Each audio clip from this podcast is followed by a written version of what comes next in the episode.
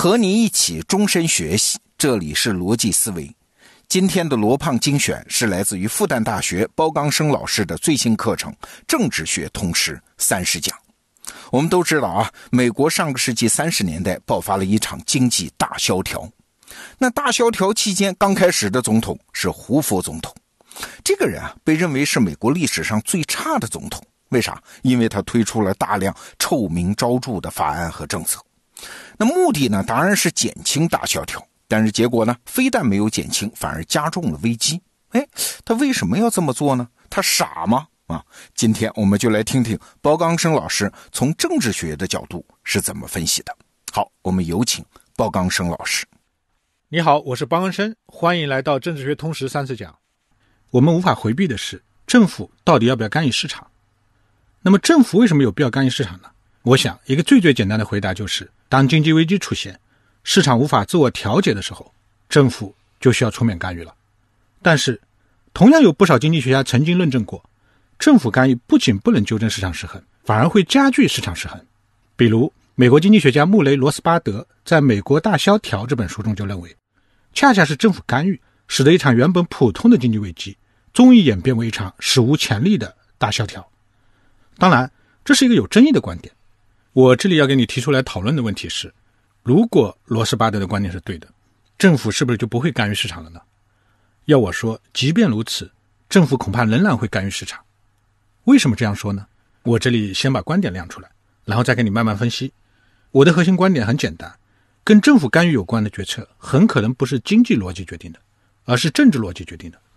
亚当·斯密说过：“市场是一只看不见的手，而政府呢，就好比是一只闲不住的手。”打个比方，在公司里头，一个公司设立一个部门，本来是为了解决问题，但只要这个部门一设置出来，这些职位上的人就要无中生有的做很多事情。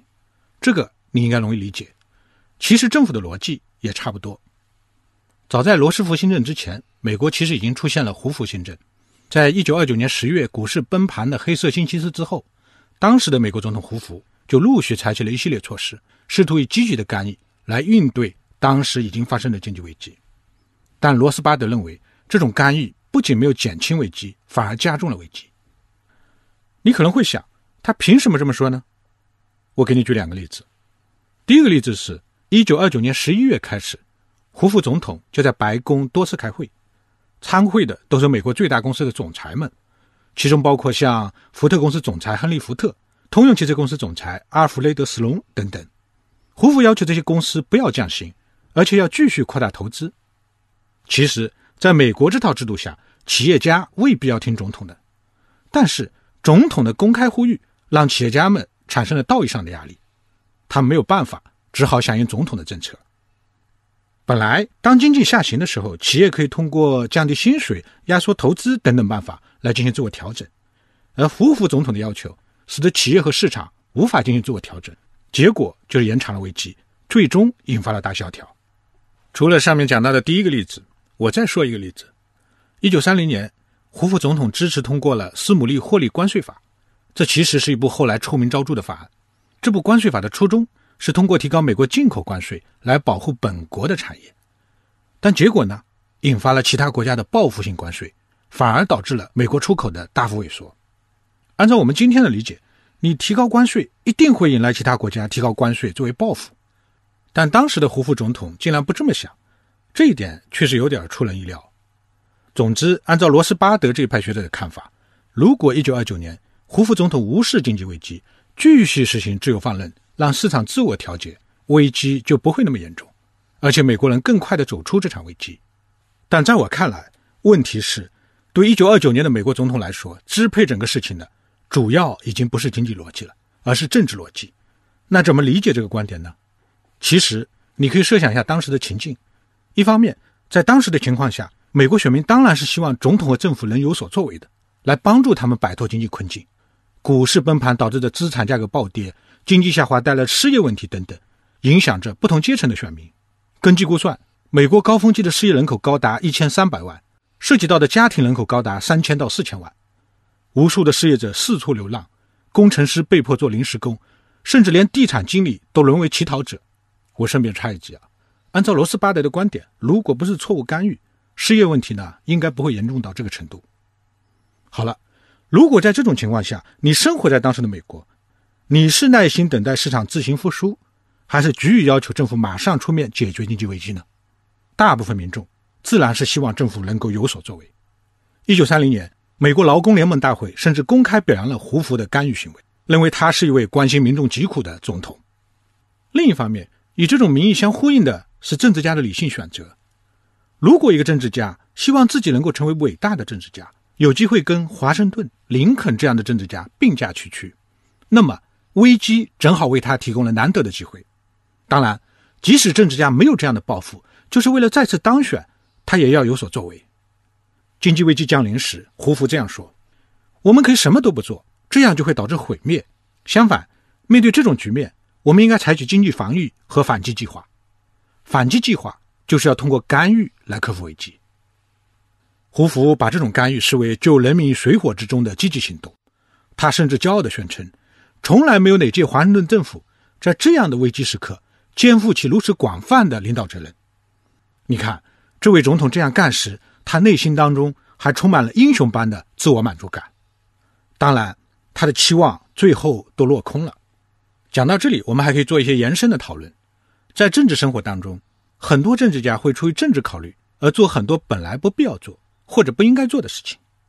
很多貌似不合理现象的背后，往往就是因为存在着某种政治需要。比如，二十世纪九十年代，美国共和党曾经在国会发起一个关于财政赤字的宪法修正案。他们明明知道很难通过，但仍然在国会提出来付诸表决。为什么呢？因为政治上有需要，即便不能通过。共和党都可以赢得道义优势，把导致财政和公债危机的责任甩给民主党。又比如，在很多总统制国家，很多小党的党魁都会跑出来选总统。他明明不可能选上，为什么还要出来选总统呢？因为政治上有需要。这样做可以提高该党的知名度，从而有利该党的议会选举，或许还可以提高该党参与政治谈判的筹码。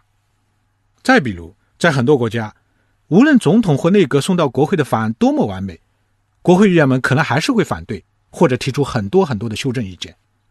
其中有一部分议员就是为反对而反对。为什么呢？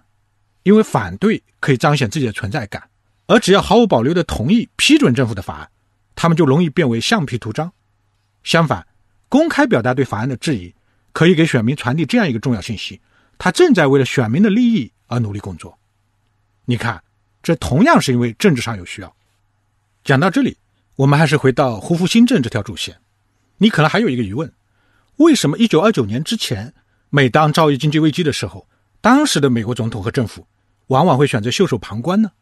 根据我的考察，关键的变化是，到了20世纪二三十年代，美国出现了大众政治的兴起和主流意识形态的转向，而造成这种变化的是两个主要的驱动力：一是1929年之前的几十年间，美国的投票权有了进一步的普及，女性。也普遍获得了投票权。